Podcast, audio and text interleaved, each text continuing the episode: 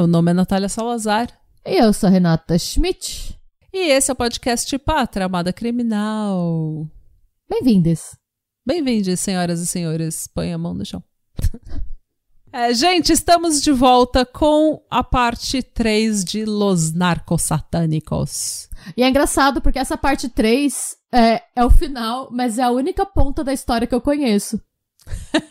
e é a pior. É a pior é parte. A pior, porque hoje Hoje nós teremos sacrifício humano, hoje nós teremos mutilação, hoje nós teremos assim, ó, o que há de pior do ser humano, na, na, o que há de pior na humanidade, trazido por mim, Natália Salazar. Com meus comentários pertinentes e interessantes, só sempre. que nem sempre. sempre pertinentes e sempre interessantes. Ah, não. Às vezes a gente erra também. A gente peço desculpas por antecipação, por qualquer quaisquer besteiras que eu possa vir a falar. Temos um problema. Eu, pessoalmente, tenho um problema com situações muito tensas. Eu preciso fazer uma piada, eu sou tipo Chandler. Nossa, eu faço piada direto com situações tensas. E a gente tava conversando, teve. é, tem gente que, infelizmente, não entende esse tipo de humor. É. Que, tipo, essa, essa necessidade horrível de fazer piadas com coisas terríveis.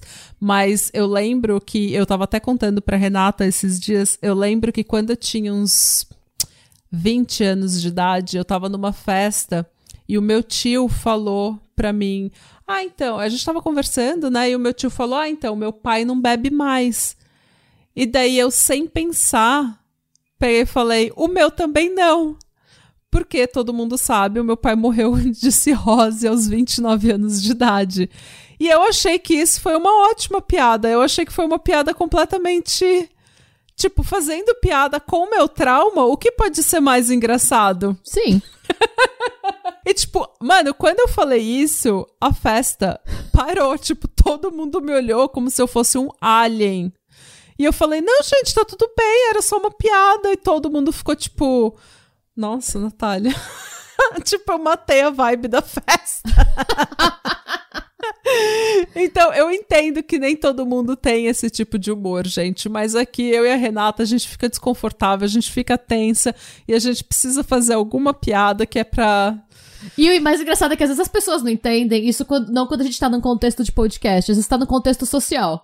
Você uhum. solta uma dessa, e aí a galera olha e você tem que acalmar as pessoas e falar: não, gente, tá tudo bem. Porque as tá pessoas tá acham bem. que você tá com alguma coisa que você precisa, que vai ser um momento desabafo, que você vai falar alguma. Não, era só uma piada. Aí você tem que ficar: não, gente, Tá tudo bem. Não, gente, mas é engraçado porque ninguém ri. Você tem que consolar as pessoas pelo seu trauma. É. você agora tá consolando elas porque você teve um trauma na sua infância. Normalmente, esse é o momento da festa que você vê quem tem a ver com você e quem não tem. Porque sempre vai ter uma ou duas pessoas que vão gargalhar. Tipo, Exatamente. e aí você tem que ficar de olho e pensar, ha! É você, você é meu amigo pra vida agora. É. Estamos unidos por essa piada. É, normalmente tem alguns nó, algumas pessoas que eu suponho que tenham tido trajetórias de vida mais saudáveis.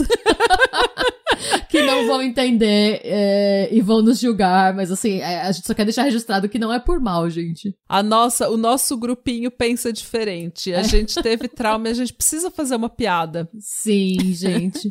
A nossa panelinha pensa diferente. Eu e a Renata, a gente teria sido o tipo de gente que começa a gargalhar e fala: Ha! Amigas pra vida agora. Não!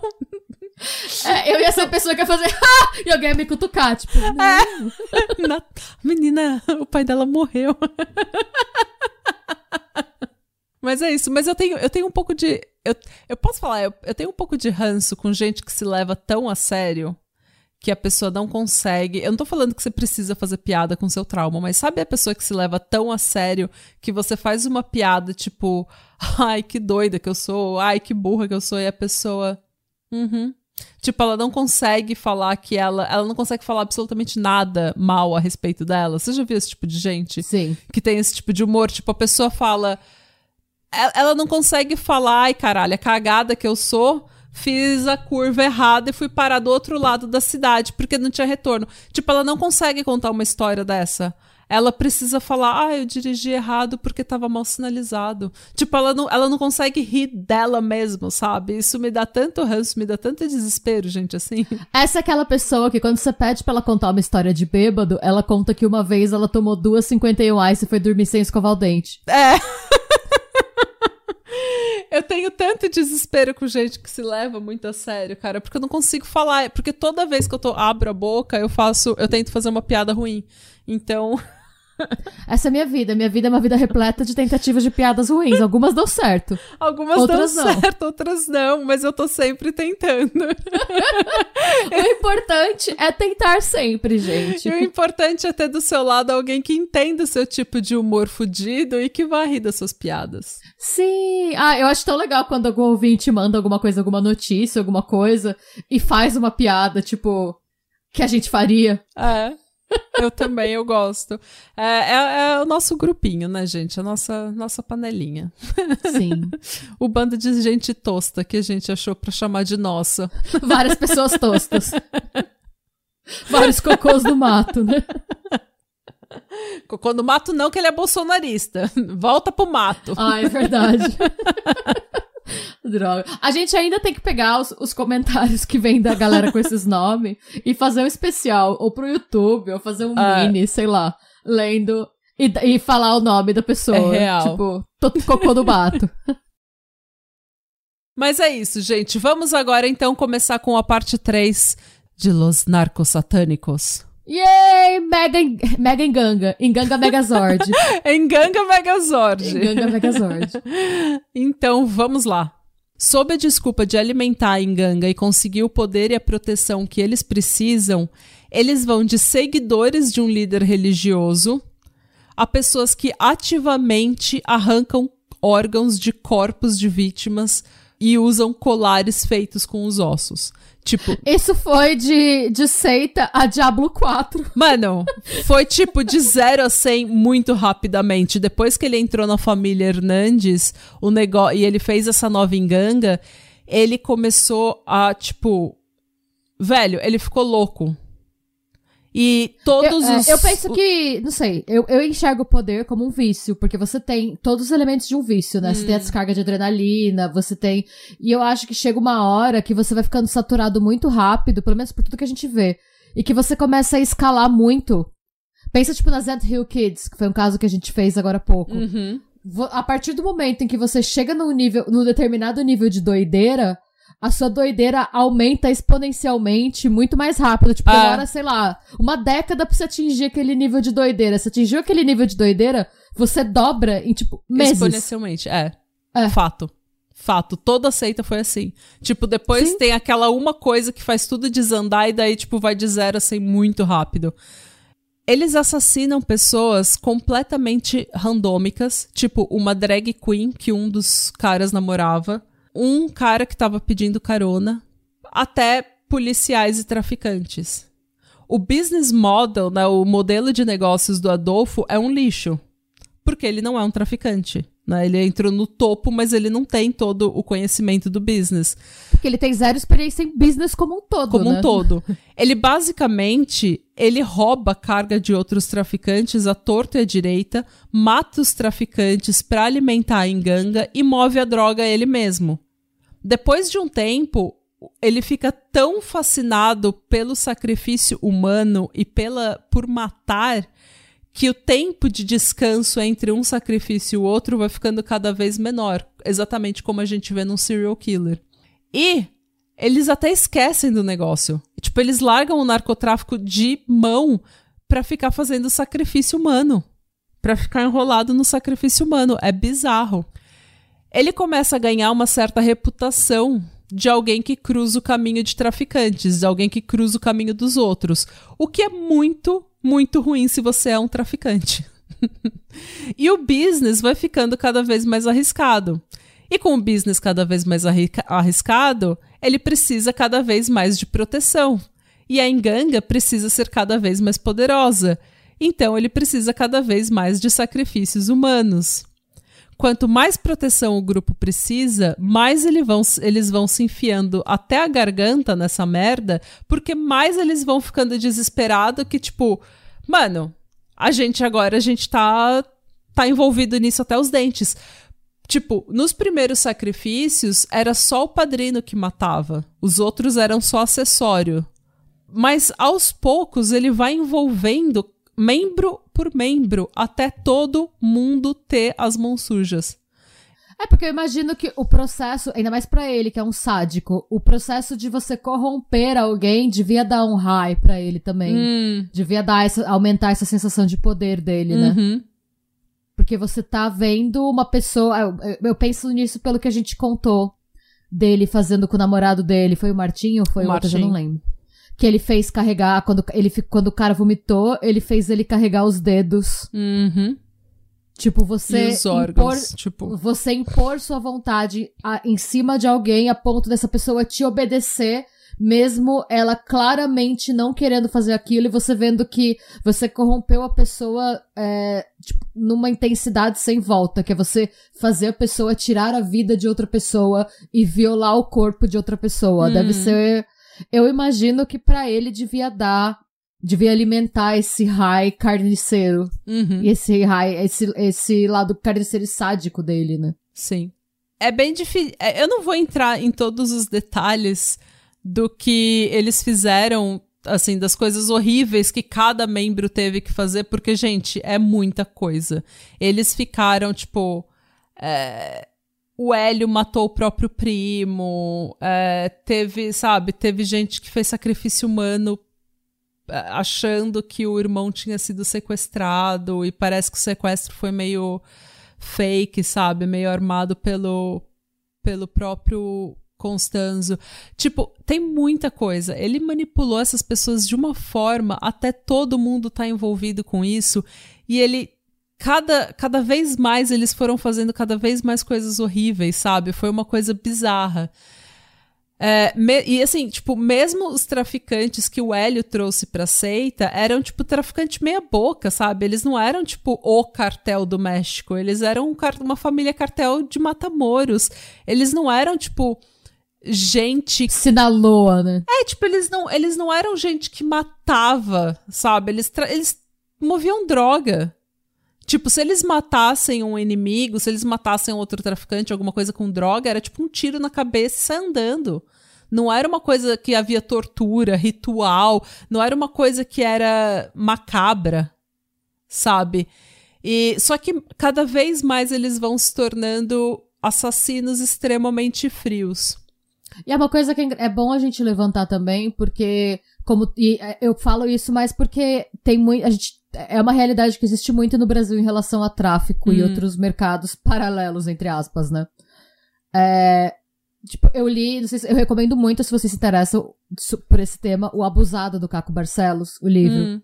que é a história do Marcelo VP, a história real do rei do Morro Dona Marta nos anos 90, que foi o traficante que foi em parte responsável por fazer a segurança do Michael Jackson, quando o Michael Jackson veio gravar um clipe no Rio. Hum. E é um mercado paralelo, por ser um mercado que ele não é regulado, por ser um mercado, por ser tráfico de entorpecente, hum. você tem as pessoas que entram nesse mercado pelo desespero, por um contexto de pobreza, uhum.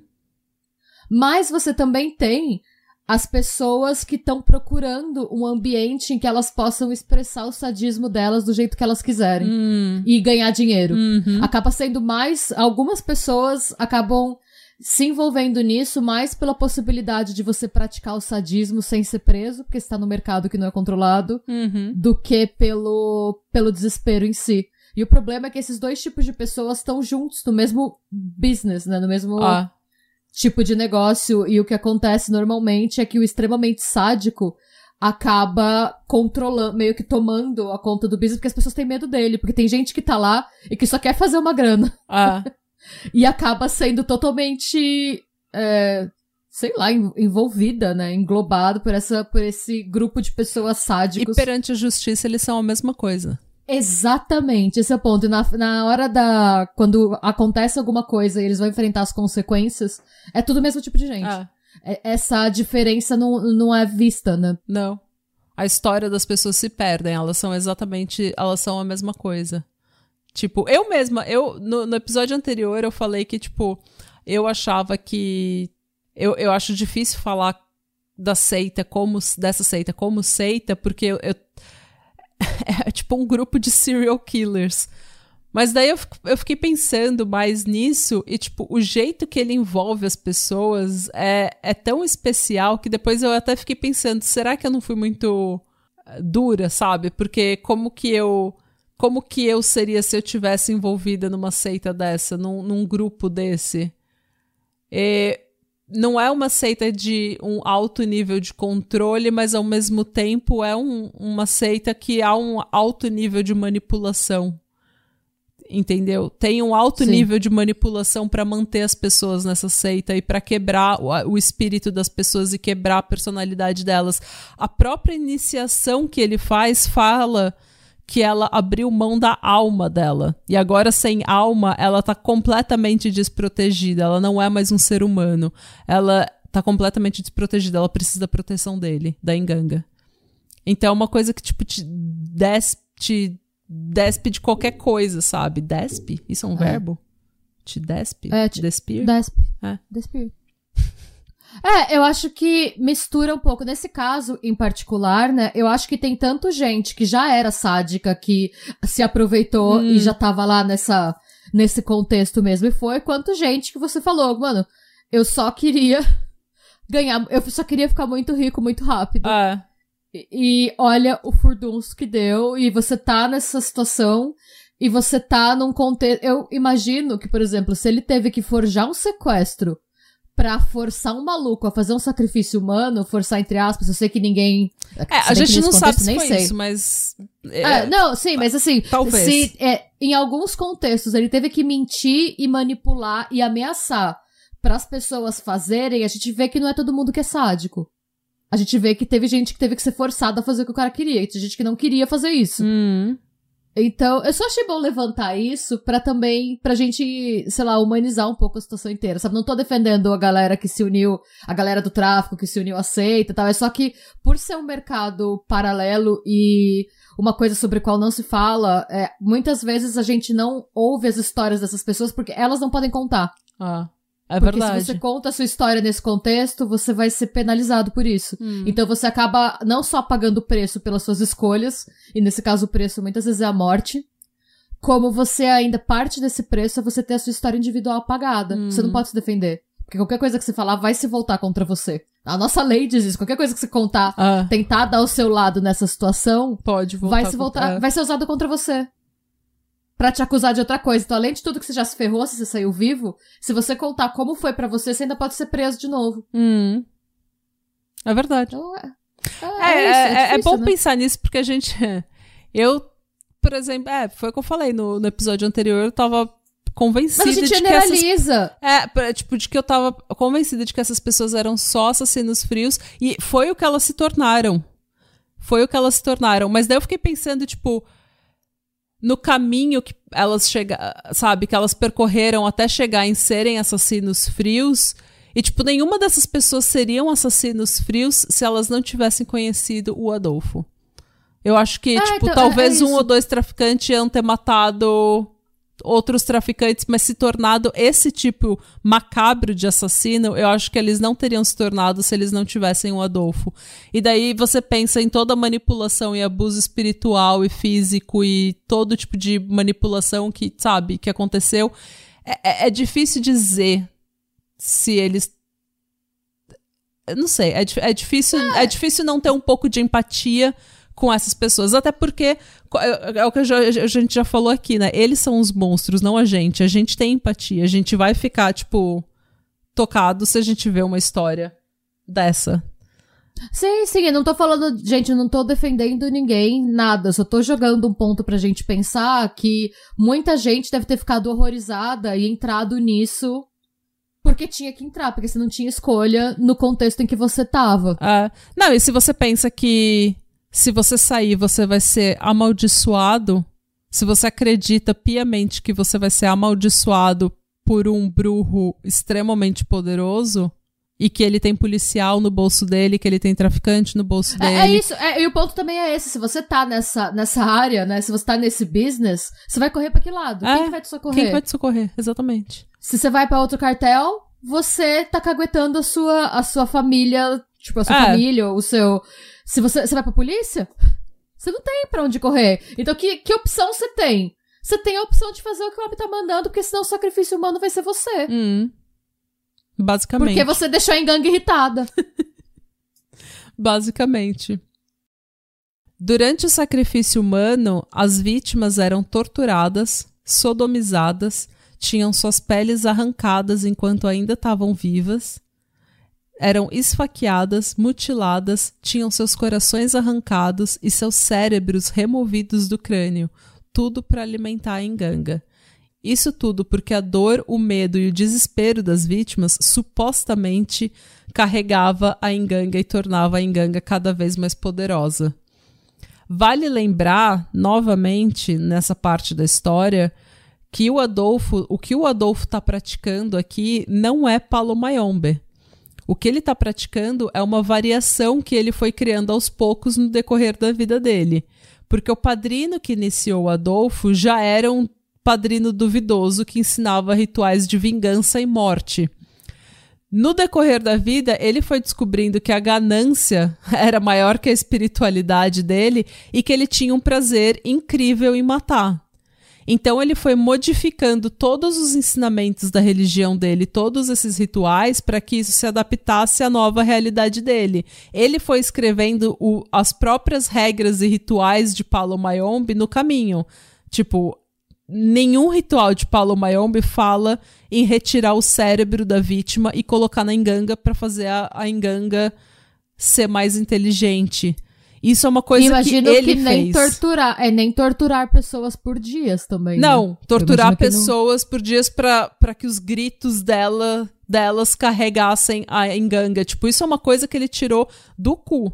É, e depois ele fala que agora que a enganga foi alimentada só com sangue humano, ela não pode ser alimentada com sangue de galinha, tem que ser sangue humano. Então você tem que continuar cada vez mais sacrificando seres humanos. Para ele, então, era muito importante que quando a vítima estava sendo sacrificada, que ela sofresse e gritasse muito. Aí, ó, o sadi... a gente é tudo, isso é tudo pra alimentar o sadismo dele, porque ele tá cada vez mais viciado em Uhum. infringir dor e sofrimento às outras pessoas. E aí ele fala pra não acharem, porque as pessoas ainda têm, tipo, e a gente vê isso em muito líder de seita. Obviamente ele tá causando pavor, mas ele ainda tem que ser de certa forma relatable, Uhum. né? As pessoas ainda têm que amá-lo de alguma forma. Então, pra aplacar essa visão, tipo, pra que as pessoas não percam o amor e É o porque a respeito por ele, enganga ele fala que não, não é porque eu quero, é porque Isso carrega a, enganga. É, exatamente. Em 1989, eles sacrificaram um traficante, mas o traficante não gritou. Ele ficou quieto e em silêncio durante todo o ritual, durante toda a tortura e a morte. Mesmo quando o Adolfo tirou a pele dele com ele ainda vivo, ele não gritou. Ele não deu o, o gosto pro Adolfo. O padrino, então, frustrado, olhou para os seus seguidores e disse, aspas, da próxima vez me tragam alguém que eu possa usar. Alguém que vai gritar. Me tragam um americano, um gringo loiro e delicado. Fecha aspas. E aí você vê como isso não é sobre enganga, né? É, tipo a Enganga falando, amado, você precisa parar de fazer isso comigo. Dois seguidores, o Little Serafim, que era sobrinho do Hélio, né, o pequeno Serafim, e o Malho Torres saíram de carro circulando Matamoros atrás de uma vítima perfeita que entrasse na exigência do Adolfo. E foi quando eles avistaram um Mark Kilroy. O Mark era um estudante de medicina na Universidade do Texas. Em 1989, ele resolveu ir com alguns amigos para Matamoros para comemorar Spring Break, que é tipo uma semana de férias que eles têm no meio do semestre, que normalmente inclui os feriados de Páscoa, porque tem vários feriados um atrás do outro, então eles emendam, fazem o Spring Break. Se você assistiu DLC, você sabe que muita gente que tá na Califórnia vai pra Tijuana Exato. comemorar o Spring Break. Durante uma noite de bebedeira, o Mark se perdeu do grupo de amigos com quem ele estava e estava andando pelas ruas de Matamoros, próximo da fronteira. Ai. Foi quando o Little Serafim, o pequeno Serafim, e o Malho se aproximaram dele e perguntaram se ele queria uma carona. Imediatamente o Mark aceitou, dizendo que Ai, ele não. tinha bebido muito e que ele estava muito mal, muito fucked up. Tipo, completamente inocente essa, essa, esse gringo, coitado. Eles pararam em um lote escuro com a desculpa de que eles precisavam mijar. Mas o Mark começou a achar tudo muito estranho e abriu a porta e saiu correndo. E eles não seguiram o Mark porque o pequeno Serafim e o Malho estavam literalmente mijando. Eles estavam com as calças no joelho. Ah, eles realmente Eles realmente. mijar. É, eles falaram, ah, a gente vai mijar, e daí, tipo, ah, E- já estamos aqui, vamos mesmo. mijar. Mas outros dois seguidores do Adolfo, o El Mariposa e o El Coqueto, estavam logo atrás. E eles viram o Mark fugir. E eles, fingindo ser policial, gritaram: Freeze! E o Mark imediatamente parou. E os dois colocaram o Mark no carro suburban azul que eles estavam dirigindo. Ele foi amarrado e vendado no banco de trás e foi levado para o rancho Santa Helena. O pequeno Serafim disse que nada de ruim ia acontecer com ele, para ele relaxar, beber um pouco de água e comer umas bolachas que ele tinha trazido. Eles então vazaram, porque era no meio da noite e eles queriam dormir. Eles deixaram o Mark lá amarrado no escuro no banco de trás do carro até o dia seguinte. Um dos caseiros do rancho, o Domingo Bustamante, disse mais tarde em depoimento para a polícia que na manhã seguinte ele acordou e fez ovos mexidos e alimentou o Mark. Ele literalmente deu comida na boca do Mark. Enquanto ele fazia isso, o Mark tentou falar com ele em inglês e ele disse que foi um alívio não entender, porque ele sabia que o Mark estava clamando pela vida dele e que ele não podia dar a ajuda que o Mark precisava. Que horror. Ele disse que ele ficou com pena do Mark, mas não o suficiente para arriscar deixar ele fugir. Porque, é, eu também. Vamos lá, vamos ser sinceros. Se você tá no lugar desse cara, se você deixa esse moleque fugir, é você no lugar do moleque. Exato. E você vai gritar muito. Se eles te E- pegarem, você vai cara, gritar vai- é, muito. e o cara vai te torturar. Ele vai ser extra cruel pra dar o exemplo, pra Uhum. ninguém mais ousar fazer a mesma coisa. Exatamente. Ele já tinha, o padrinho já tinha matado um dos seguidores dele, que ele tinha, eu não lembro se ele tinha usado cocaína, ele- eh, ou maconha, se ele tinha usado as drogas que eles estavam movendo, ou se ele foi simplesmente acusado de usar as drogas para servir de exemplo.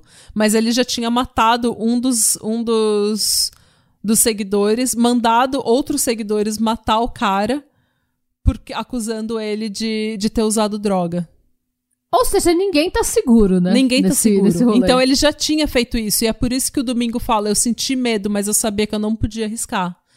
O Domingo então se trancou na casinha de caseiro dele e não saiu mais de lá, porque ele sabia o que ia acontecer, ele sabia que ele não queria participar daquilo. Lá pelo meio-dia do dia seguinte, todos os membros da seita estavam no rancho para participar do ritual. Dentro de uma casinha onde estava o altar e a enganga, estavam o Adolfo, o Hélio e o Martim. O resto do grupo estava do lado de fora esperando. Segundo o pequeno Serafim, eles ouviram um barulho como se fosse um coco sendo aberto. O Adolfo então sai e diz para os quatro que sequestraram o Mark: pode trazer o corpo para fora. Eles entraram dentro da tal casinha e na frente do altar estava o Mark deitado, nu. Ele tinha sido sodomizado e castrado. O barulho que o pequeno Serafim ouviu do coco sendo aberto era, na verdade, o barulho do crânio do Mark sendo rachado. O cérebro dele tinha sido removido e colocado na enganga. Segundo o Adolfo, o cérebro de um estudante americano faria a enganga mais inteligente e mais capaz de bolar planos malignos. Mano. Tipo, ele tá vindo, ele tá escrevendo essas regras que ele tá tirando do cu enquanto ele tá fazendo, Gente, uma, uma pesquisa rápida. Qual fanfic vocês acham pior? Essa ou a do Bruno, do miliciano Marcelo? Mano, Feliciano Marcelo foi Deem a foda, opinião mano. de vocês. Qual é a pior fanfic? E se você não viu, assiste o nosso vídeo no YouTube. que saiu sobre o caso do Jeff Machado. Então, conta qual fanfic você acha pior? Eu não consigo nem dizer. Eu acho que essa daqui é é a fanfic pior, mas é só porque eu tô tão mergulhada nesse caso faz duas semanas que eu tô tipo. eu não consigo ver nada pior do que isso na minha É, frente. eu acho que essa fanfic, é- é- essa fanfic do, do El Padrino, pelo menos ela foi melhor planejada. Pra o que ele queria. Exato. Exato. Porque quando. Esse é o problema de religião. Você pode falar absolutamente tudo e falar que foi Deus que te disse. É. Ou falar que foi uma entidade que te disse. Ou falar que foi uma visão que você viu na enganga. Que você. Sabe? Você pode falar absolutamente tudo. Esse é um problema comum em religião. Com a seita reunida em volta do que restou do Mark, o padrino diz: Álvaro, eu quero que você corte as pernas dele. O Álvaro era um seguidor conhecido como El Dubi.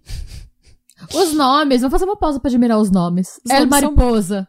É, tinha o El Gato, El Coqueto, é, o El Dubi. El Dubi. É. Ele era um homem violento, traficante, que já tinha matado um homem antes numa briga de bar. Isso, Álvaro. O Álvaro, o El Dubi. E ele andava com os dedos das vítimas que eles tinham sacrificado no bolso e se gabando em bares da cidade, dizendo que eles eram fodas e que eles praticavam rituais e sacrifícios e que eles por isso estavam protegidos. Mas isso era só um cara cantando vantagem, como todo homem. Todo, todo macho gosta de cantar vantagem quando tá bêbado, né? Então, contar vantagem era era o talento dele, porque ele mesmo nunca tinha feito nada parecido com cortar as pernas de um, de um corpo. Tipo, ele nunca tinha feito nada tão ruim assim. E ele tava. Ele sabia que depois disso, nada ia ser o mesmo, sabe? Nada ia ser igual. Então, o padrino, vendo que ele tava hesitante, falou: faça isso e você nunca mais terá medo. Ele é um cristão, é um animal. Porque o padrino do, do Adolfo tinha explicado para ele muito cedo que quem não acredita em Palo Mayombe, quem não é paleiro, é um animal. E a gente sacrifica animal. Nossa, é, é, o- é um clássico, né? Todas as religiões estão erradas, menos a minha. Exato. E o, ele via cristãos como animais, como tipo, mano. A gente sacrifica, a, a gente sacrifica animal. Gente, mais uma religião. vez, esse paleiro que iniciou o Adolfo, ele não era um paleiro sério, ele era um, um vigarista pedófilo. Exato. Depois de cortar as pernas do Mark, o Eldub disse pro padrino, abre aspas, você estava certo, padrino, não tenho mais medo. Ele então pegou uma adaga asteca que o Adolfo tinha roubado de um museu na cidade do México e arrancou o coração do Mark dizendo, minha alma está morta, eu não sou mais um ser humano. Tipo, ele entrou no papel total, o Eldub. Ele foi de 0 a 100 rapidamente. Eles então amarraram a espinha do Mark com um arame e enterraram ele em uma cova rasa. Imediatamente o desaparecimento do Mark atrai a, a atenção da mídia e a cidade é inundada por repórteres e policiais, obviamente. É, um homem branco, loiro, de olho azul, estudante de medicina, um moço de Americano. bem, americano. Porque até então eles tinham matado, tipo, eles tinham matado já 14 outras pessoas. Não, Nossa. eles já tinham matado outras 12 pessoas. Nesse... Contando com a família inteira lá Não, da... sem a família causada. Isso só em Matamoros. Eles já Nossa. tinham matado 12 pessoas só em Matamoros num span de, tipo, poucos meses. Menos de um ano. É, só que essas pessoas eram traficantes, fazendeiros, é, drag queen, gente que ninguém estava procurando ou que a polícia simplesmente não investigou. Só que agora, matando um jovem loirinho americano estudante de medicina, eles mataram um dos mais mortos que a gente vê em True Crime, né? A gente vê isso em vários casos. Se você é bonito, de uma boa família, você é o mais morto. Todo mundo tá interessado em resolver seu crime. Só ia... é, ele só perdeu pra cheerleader loira, né? É. Os rumores de uma seita satanista já estavam correndo a cidade já fazia um tempo. Isso também porque o El Dube ficava bêbado nos bares e falava para todo mundo que ele tava protegido com o corpo fechado e o caralho, né? Você imagina você tá num bar e o maluco pega uns dedos do bolso e põe na mesa pra te Mano. provar que ele tá protegido? É... Enfim. É, mas o que faz a casa cair de verdade foi a própria crença que o padrino tinha vendido para os seguidores. Isso porque ele tinha falado tanto que com a proteção de Paulo Mayombe ele e os seus seguidores eram invisíveis para os federales, que alguns membros levaram isso muito ao pé da letra. No dia 1 de abril de 89, a polícia fez uma blitz para parar carros aleatórios para prender droga. Sabe? Uma blitz na fronteira. E um carro não parou na blitz. Um carro simplesmente acelerou e fugiu. Esse carro era dirigido pelo pequeno Serafim, quem um dos federales reconheceu como o tal Serafim Hernandes que estava nos bares de Matamoros abrindo a boca falando de ritual e falando de sacrifício, o caralho a quatro. Obviamente que eles seguiram o Serafim e num primeiro momento eles não deixaram o Serafim perceber que ele está que ele estava sendo seguido, até porque ele não ia ele não ia ligar, ele achava que ele literalmente era invisível para os federales. Mas o pequeno Serafim, assim, guia eles direto ao rancho Santa Helena. Hum. Sempre tem um pequeno Serafim, né? Sempre tem um pequeno Serafim, né? É, o pequeno Serafim entra no rancho, faz alguma coisa, vai embora e os policiais entram. Lá eles encontram uma estátua de concreto com olhos e nariz feitos de conchas. E eles Hum. pensam, brurros. O que não é, é incomum traficantes terem é, esse, esse tipo de religião, principalmente santeria, para se proteger. Não é incomum, não é uma coisa que não é pensada. Tipo, os federais já estão eles já estão acostumados a quebrar, tipo, fazenda de cartel e o caralho e encontrarem esse tipo de símbolo, esse tipo de trabalho. Então, eles. Mas eles sabiam que eles estavam entrando ali num. numa coisa mais hardcore. Eles sabiam que o barato ia ser macabro quando eles É. entraram e viram, né? E muitos dos policiais do México também são católicos ou acreditam nessas religiões, assim, pi- piamente. Então, eles estavam já, já entra lá com um cagaço fudido, né? Por conta Ah. da estátua. Ah, eu entendo. Nesse rancho, eles falaram com o Domingo, que disse ser o caseiro do rancho.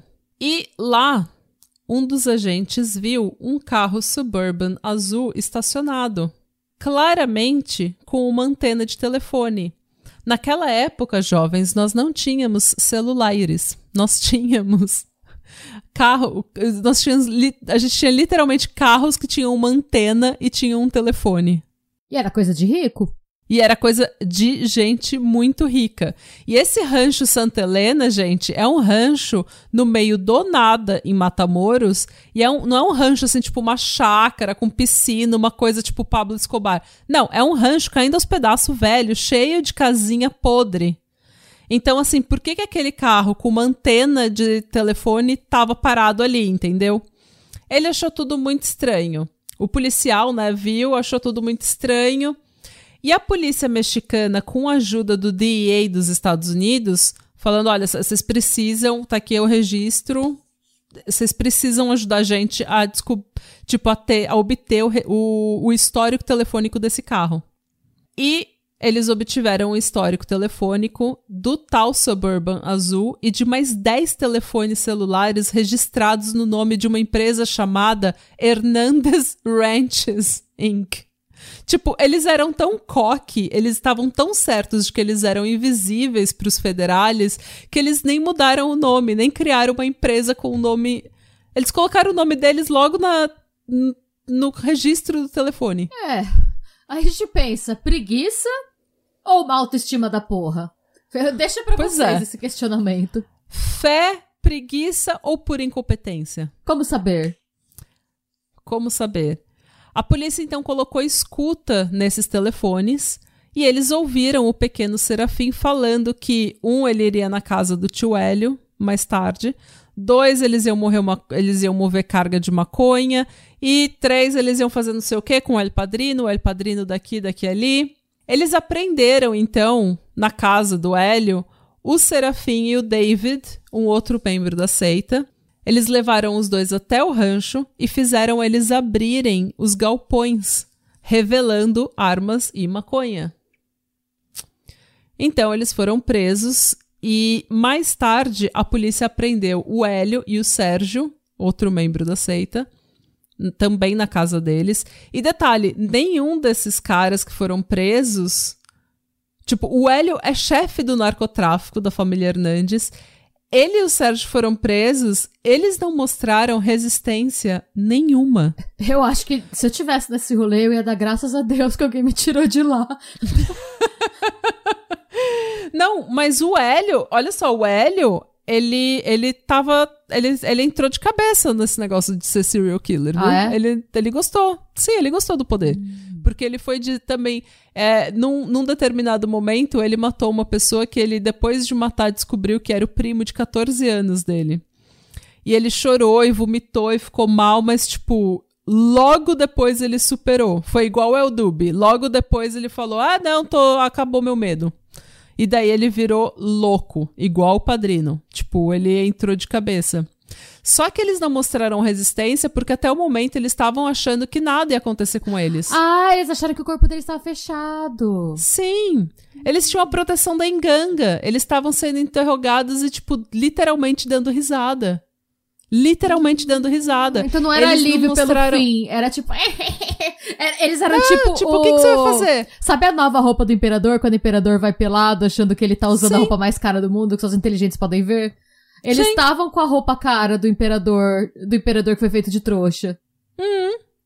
Exatamente. E daí os, e, os, e ninguém tava entendendo nada, porque eles estavam tipo, Bel, você não tem nada contra mim, você não vai achar nada contra mim. Você vai ter que me liberar. Cê, o que, que você vai fazer comigo aqui? Fala com a minganga. É, fala com a minganga. No dia seguinte, o caseiro Domingo foi apreendido e levado até a delegacia. E como ele não era um criminoso e não estava tão envolvido com a seita e não tinha o corpo fechado, ele imediatamente começou a ficar preocupado. Quando a polícia pergunta quem mais estava envolvido além dos Hernandes né, no narcotráfico, ele diz que ele, olha, eu não sei de muita coisa, eu não estou envolvido, eu sou só o caseiro lá, mas eu sei que tem muita gente que entra e sai naquele rancho. Inclusive, umas semanas atrás tinha até um gringo e foi aí que a polícia mostrou uma foto do Mark Kilroy para ele. E o Domingo reconheceu e confirmou que esse era o gringo que ele tinha alimentado e cuidado antes dos chefes levarem. Com essa informação, a polícia aplicou uma boa dose de tortura mexicana hum. no Liro Serafim, né, no pequeno Serafim. Ah, tá. Que tipo, Achei que ia sobrar pro domingo. Não que eu aprove torture ninguém, mas assim, é, eu ia ficar com muita dó, porque esse cara, ele literalmente alimentou o Mark e foi se esconder num buraco, porque não queria fazer parte daquilo. Então, assim. Pois é. Eu não sei qual que é o. É. é. Mas. Desculpa. Então. Até me perdi. Foi mal. Com essa informação, a polícia aplicou uma boa dose de tortura mexicana no pequeno Serafim, que logo cantou feito um canário. É, mas assim, ele tava contando tudo porque ele falou, mano, nada vai acontecer. Então ele falou tudo. Ele falou tudo, ele contou do El Padrino, ele falou do Mark, ele falou da enganga, do sacrifício humano. Ele falou o que, que eles faziam. E nisso, ele tá falando como se fosse coisa, como se ele estivesse descrevendo uma terça-feira que ele foi no mercado tipo, completamente nonchalante, assim, ele tá falando como se não fosse nada. E o policial tá passando mal, tipo, ele não conseguiu nem interrogar o Hélio e o Sérgio depois, ele tava passando mal, de, tipo, ouvindo aquilo e falando, não acredito que isso tá acontecendo. Tipo, eu, eu achava que isso era um drug bust, sabe, que era, tipo, um uma apreensão de droga, que eu ia, tipo, prender alguém da família Hernandes. E agora eu tô com o líder da família Hernandes na delegacia e esse outro da família Hernandes está me falando que eles mataram o Mark Kilroy da pior forma possível. E não só isso, ele está me falando que eles mataram outras 14 pessoas nesse, nessa Por que que eu vim hora. trabalhar hoje pra ouvir esse mini serafim? Tipo, Que, por que que eu não fiquei em casa? O Little Serafim foi levado até o rancho onde ele mostrou os corpos, onde os corpos estavam. Nossa, ele tava. Tava afrontoso real. Mano, eles torturaram bastante o Little Serafim. Ah, tá. Eles torturaram o pequeno serafim até ele ficar mini serafim. ele mostrou onde os corpos estavam e ele apontou para um arame saindo do solo. Ele explicou que o arame estava amarrado na espinha do Mark e que quando o corpo tivesse se decomposto o suficiente, eles podiam puxar o arame pegando a espinha para limpar e fazer colares. Ele disse que o padrino e a Sara usavam esses colares, mas que ele ainda não tinha ganhado um dele. Um policial então deu uma pá para ele e falou: "Cava". E o pequeno Serafim começou a cavar. Isso num calor mexicano de, né, sei lá, 40 graus. E ele cavando, cavando, cavando, até que ele, cansado, pediu água. E um dos policiais foi até, tipo, uma vala de irrigação com uma água suja, poluída, jogou ele no, na vala, colocou a cabeça dele na água poluída e falou: Agora você já tomou água, agora cava mais. Finalmente, eles encontraram o corpo do Mark Kilroy. O Serafim confirmou que haviam outros corpos ali. Nas duas semanas que seguiram a morte do Mark, a seita continuou agindo como se nada tivesse acontecido. Eles mataram mais duas pessoas, inclusive, para fazer sacrifício. Mas, depois que o corpo do Mark foi descoberto e que estava todo mundo confessando tudo, o Adolfo, a Sara, o Martim, o Omar e o Eldube e todos os outros que ainda não tinham sido pegos estavam com o cu na mão. Obviamente, né? Esses cinco, né, o Adolfo, a Sara, o Martim, o Omar e o Eldube, fugiram para a cidade do México, onde eles se esconderam em um flat, em um apartamento. O padrino foi ficando cada vez mais desesperado e com um comportamento cada vez mais errático, porque foi saindo coisa na mídia, foi saindo coisa na mídia, e tipo, mídia nos Estados Unidos e no México, e a foto dele da Sara estava estampado, e da seita em si estava estampado em todos os jornais mexicanos e americanos. E ele então tentou bolar um plano para fugir. A Sara deu uma de mulher branca logo na, de cara. Ela tentou dar um migué de, de, que ela era uma mulher abusada e que ela estava sendo Deus. fazer, Ai, ela tava fazendo feito de refém. Ela já falou: "Não, eu sou uma refém". Ela fez um, ela escreveu um bilhete que estava escrito: "Ligue para a polícia. Aqui estão os homens que estão sendo procurados. Quarto andar. Uma mulher está fei sendo feita de refém. Ai, ela fez falando dela mesma, Sim. como se fosse outra pessoa. Eu imploro, tudo que eu quero é falar com vocês, ou eles vão matar a menina.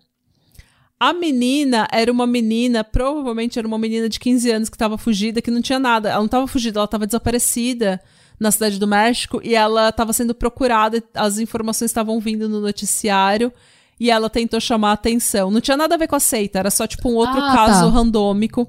Mas ela falou: vou matar a menina pra ver se colava, tá se ligado? Se ela atraía a atenção da. Exatamente. O bilhete foi encontrado, ela jogou pela janela do quarto andar. O bilhete foi encontrado, mas o cara que encontrou achou que não fosse nada mais que uma piada e não entregou o bilhete pra polícia até dias depois. Tipo, quando ele viu na, na, na TV o que tinha acontecido. Segundo a polícia, essa foi a última tentativa da Sarah de dizer que ela era uma mulher indefesa, coitada, que estava sendo feita de refém, tipo um álibi, e não uma assassina fria que participou de tudo que ela participou. Porque, tipo, mano, a Sarah. E eu devo falar isso porque eu sou o tipo de pessoa que, quando eu tava na escola, se eu tossisse, eu já não ia pra escola. Tipo, eu tossia, eu bocejava estranho, eu falava que eu tava doente, que eu não podia ir pra escola, tá ligado? A Sara praticava esse tipo de ritual a noite inteira. Tipo, ela sacrificava humanos, depois ela ia pra escola, cara. Ela ainda tava na faculdade se formando. E tirando nota boa. Tipo, eu acho o nível de, de comprometimento, sabe? A polícia na região estava de fato procurando essa menina de 15 anos, como eu falei, que estava desaparecida. E durante essas buscas, eles também perguntavam para as pessoas se eles tinham visto algum membro da seita, porque já tinha rumores de que eles tinham ido para a cidade do México, né? Então era tipo, mas era uma coisa super de rotina, sabe? Ah, você viu essa menina de 15 anos? Não. É, e essa seita tal, você viu alguma coisa? Falando com os moradores da região. Já que eu tô aqui, vou perguntar, sabe? Vai que. É claro. Duas coisas que chamaram a atenção foi que um morador ou uma moradora né, disse que uma das vizinhas não parecia com um membro da seita, mas que ela também era uma mulher muito alta, assim como eles estavam falando na televisão. É, um outro, um caixa de supermercado, também disse que uns dias antes, um homem com um cabelo punk, assim, um estilo punk. Um mullet. Um mullet tentou fazer, uma, tentou fazer compras no supermercado e pagar com uma nota de 100 dólares. E, tipo, ele falou, cara, isso é literalmente um mercadinho. Tipo, eu vou fazer o quê com esses 100 dólares? Não sei nem onde trocar isso. A polícia cercou o mercado e um dos policiais viu um carro abandonado e foi checar o que era. E isso era bem do outro lado. Tipo, do outro lado da rua estava o apartamento onde a seita estava escondida. Quando o Adolfo viu que os policiais estavam cercando o mercado e que eles estavam, tipo, andando ali pela rua, ele começou a ficar louco. E ele pegou a arma e começou a atirar nos policiais. A polícia começou então a trocar tiro, tiros com os membros da seita e a situação obviamente saiu do controle. Mas, no final das contas, vendo que eles não tinham mais saída, o padrino começou a falar: Gente, vocês lembram daquele pacto que a gente tinha que a gente ia se matar todo mundo? tipo, tá de zoando. novo, ele tirou isso do cu, tá ligado? Ele falou: vocês lembram, Gente. do pacto? Que é tipo, se eu morrer, todo mundo morre. Vocês lembram? Porque ele viu Como que que ele. você não lembra? Eu disse ali, ali aquele dia, quando a gente tava lá torturando a pessoa X. Tipo, vocês gente- lembram? A gente tava raspando o cérebro de uma pessoa, tipo, tirando do crânio. Eu falei, vamos morrer junto? Não Tipo, tô louco? Falei sim. não tô louco. Foi basicamente isso. Ele começou a lembrar os membros da seita que eles podiam fugir com a morte. Gente, vocês lembram que quando você morre, você não morre? V- vamos todos nos unir em ganga, né? Ele começou a dizer que eles poderiam se matar juntos para continuar juntos e não serem pegos pelos federales. O único que quis morrer com ele foi o Martim. Ah, que era o parceiro dele. né? O padrino ordenou que o Eldubi matasse os dois. E o Eldubi falou: Não, padrino, não posso te matar, pelo amor de Deus, o que, que é isso? Não posso, não posso. Dele, não. Mata, me mata, mata o Martim, mata a Sara e o Omar e depois se mata. Você precisa fazer isso. E ele insistiu tanto e a Sara falou: Você precisa fazer, Eldubi, faça isso logo. É, ele tá pedindo pra você matar ele, não sei o que. Daí ficou aquele mata, não mata, mata, não mata, lembra do pacto. E o padrino falando: Você não precisa ter medo de me matar, porque eu já te falei que eu vou reencarnar três vezes. Tipo, Eu fico pensando no absurdo dessa situação, o cara pensando, nossa, mas será que ele está dizendo só por dizer ou que é pra eu fazer mesmo, sabe? Tipo- tipo, quando você tá numa festa e alguém fala pra você, leva uma marmita, ai não, mas não precisa, não, mas não tem problema. Aí você fica, será que eles estão oferecendo por educação? é pra eu fazer mesmo? Ou será que, e será que é o tipo de coisa que se eu aceitar vão falar mal de mim? Qual que é a etiqueta nesse tipo de situação? né? basicamente. Basicamente. Obviamente. É, gente, pelo amor de Deus, é uma piada, não me cancelem. Mas, Josué, guarda suas trombetas. Josué, guarde as Guarde as trombetas, de trombetas do cancelamento. Mas deve ter sido essa situação. Não, vai, eu estou pedindo. Será que é um teste? É horrível, gente. É, eu não consigo nem imaginar. Tipo, ele tava fazendo regra, ele tava errático, desesperado, criando regra. Que ele tava tirando do cu, sabe? Tipo, falando, gente, vocês não lembram que eu falei que eu vou reencarnar três vezes? Se acalma, vamos lá, vamos morrer.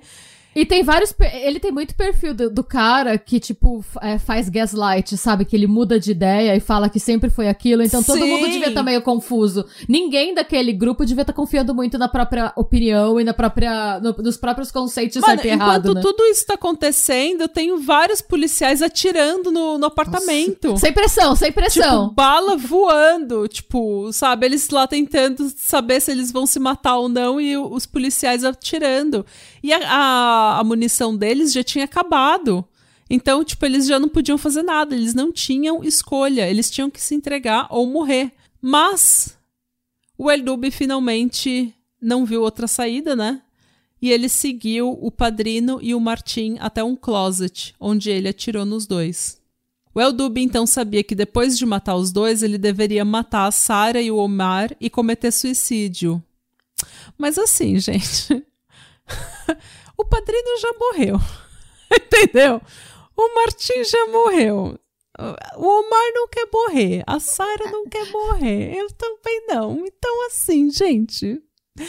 Ele foi até a janela, esvaziou, esvaziou a última arma, né, que ele tinha usado para matar o padrinho na calçada e disse: Acabou, não tenho mais bala. Aí eu fico pensando, é, Eles... é, tipo, é um pacto de suicídio que metade da galera deu pra trás. Não, ele falou: Ah, cara, ele já morreu, pra que, que eu vou fazer isso? eu não quero morrer. A Sarah também não. O Omar falou que não quer morrer. Então, Obviamente eles se entregaram, eles precisaram se entregar. A Sarah com aquele, ai meu Deus, que bom que vocês estão aqui. Sou uma mulher abusada. Eu sempre tive do lado de vocês. Obviamente todos eles foram presos e condenados no México. A rede de corrupção deles, que eles tinham formado, foi dissolvida, ou pelo menos em parte dissolvida, ou pelo menos temporariamente dissolvida, porque a gente sabe que a rede do tráfico de drogas, ela nunca é totalmente Não, você dissolvida. Cria um vácuo né? de poder você apaga vai ser preenchido com E daí vai ser é. preenchido, tipo, você fecha uma rodovia e aparece 15 novas ruas do lado da rodovia, é impressionante. É... Mas todos eles foram condenados é... e tanto que eles têm, eles são condenados no México e se eles se, é, se eles forem soltos, o DA, né, do, o, a promotoria no, nos Estados Unidos já tem os pedidos de, de prisão para eles pela morte do Mark Kilroy também, pela, porque eles foram condenados por, pela morte de 15 pessoas. Teve gente que foi condenado pela morte de um, mas não pela morte de outro, porque não estava envolvido. Você é, sabe, porque eles não estavam todos envolvidos nos mesmos crimes, né? Era uma rede de crime, de corrupção. Então, cada um foi pego por uma coisa, e daí entra advogado e. enfim. O único que não foi preso foi o Omar, porque ele morreu devido a complicações relacionadas à AIDS aos 24 anos. Então ele morreu no hospital antes dele poder ser condenado. Nossa, é porque além de tudo, nessa época tava acontecendo a epidemia de AIDS, né? Hum. Todos os outros 13 corpos que estavam enterrados no rancho Santa Helena foram recuperados. Né? Eles foram escavados e retirados dali. O, o Mark voltou para os Estados Unidos para ser enterrado. Ah, pelo menos isso, né? Ah, e a Enganga foi destruída por um curandeiro. Eles têm isso de você precisar de um curandeiro, tipo uma pessoa que pode mexer com esse tipo de coisa, que sabe como destruir tudo. Então a polícia literalmente levou é, esses curandeiros para quebrar as coisas, as imagens de santo e tacar fogo em outras coisas e fazer todo o ritual que ele precisava de limpeza do rancho. E o rancho foi abandonado e tá abandonado até hoje. Nossa, eu fico pensando, independente, eu também, eu sou total agnóstica, assim, mas independente de qualquer coisa, eu não ia querer mexer nesse negócio. Mas eu não mexia nunca. A eu energia horrível, é, a energia horrível que deve ter lá, né, de morte, de é, de gente sendo manipulada, de gente viciada em, em matar, de sádico. Acho que deve ser uma coisa horrível. Assim, eu não Mas mexeria também, louca, não. Eu não mexia de jeito nenhum. Se eu passasse, eu passasse, passava ainda pedindo desculpa. Falando, nossa, eu sou até, eu não sou estúpida. Exatamente. eu, hein? Eu, sou até, mas vai que eu tô errada. Essas coisas todas existem e eu tô desrespeitando. Eu não. Exatamente, não é, não, é, exatamente. Respeito total, não vou mexer com ninguém, não vou mexer com a religião de ninguém. Não, apenas não. e essa, senhoras e senhores, é a história do El Padrino e da morte, não? E da morte de Mark Kilroy. Nossa, eu adorei essa história, teve tudo. Acabou. Ela teve tudo. Teve Acabou. tudo. Teve, teve momento anos 80, teve comédia romântica dos anos 80. Teve sacrifícios humanos. Muitos. Teve o. Já esqueci o nome dele. O mini. a mini pessoa. O Little Serafim. O Little, teve um mini Serafim. É. É isso, gente. Eu espero que vocês tenham gostado. Eu espero que o Rayan Monteiro tenha gostado dessa história. E é isso. Sejam bons. Busquem conhecimento. E cuidado com a iganga. Cuidado Não com a mexa enganga. com a enganga. Não mexa com a enganga, gente. Isso. E se mexer, mexa com respeito. Sim. Tchau. Sloan.